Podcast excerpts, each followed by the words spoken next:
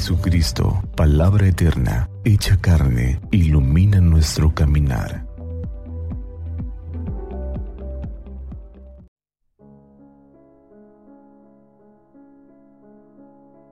Martes 10 de agosto. Fiesta de San Lorenzo, diácono y mártir.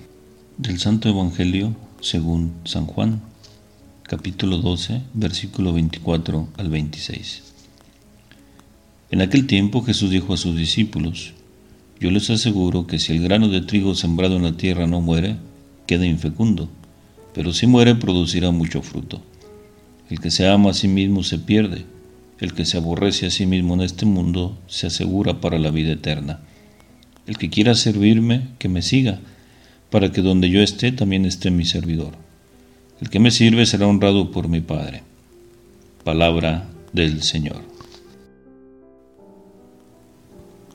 Saludos en Cristo nuestro Señor. ¿Cuánto puede valer una vida?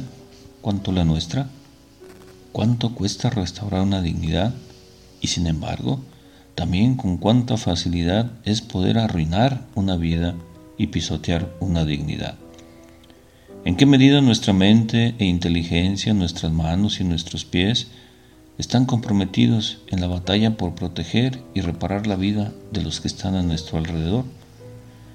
¿Qué relatos de vida seremos capaces de poner en pie cuando nuestros ojos se encuentren con los de Jesús al final de los tiempos? hemos escuchado la palabra de hoy y podemos tener la impresión de que esos son los momentos en los que su espesor y su firmeza son tales que nos impiden desviar la mirada o tener excusas de nuestras medias tintas, esas que tantas veces andamos dándole vueltas, sabedores y aprovechados de la infinita misericordia de Dios. Se nos habla de apuesta, y esta de corte radical. La propuesta es literal. El que quiera salvar su vida, la perderá, pero el que la pierda por mí, la encontrará. Así, declaro, es el Evangelio. Qué curioso, por un momento parece sorprendernos.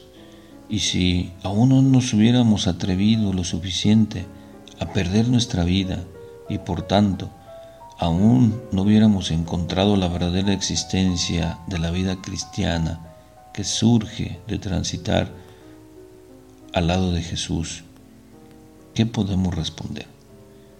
Lo que vivimos en estos días es muy duro, demasiado. Necesitamos entonces estar atentos para saber desgastar nuestra vida por los demás, porque esperamos y tenemos el deseo de que el otro que sigue a Jesucristo también desgaste su vida por mí. Dios, que es puro amor, nos llama a que también nosotros seamos reflejo de su amor.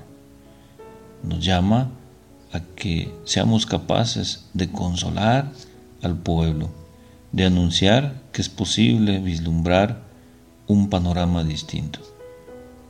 Dios nos llama a que transformemos esa realidad que desgastemos nuestra vida, que perdamos nuestra vida, nuestro tiempo, nuestras fuerzas, nuestra energía en el cuidado de los demás. Que al voltear a ver a Jesucristo al final de los tiempos, escuchemos esa expresión que él mismo dijo y que nos dejó plasmada en el Evangelio de Mateo. Vengan, benditos de mi Padre, porque conmigo lo hicieron.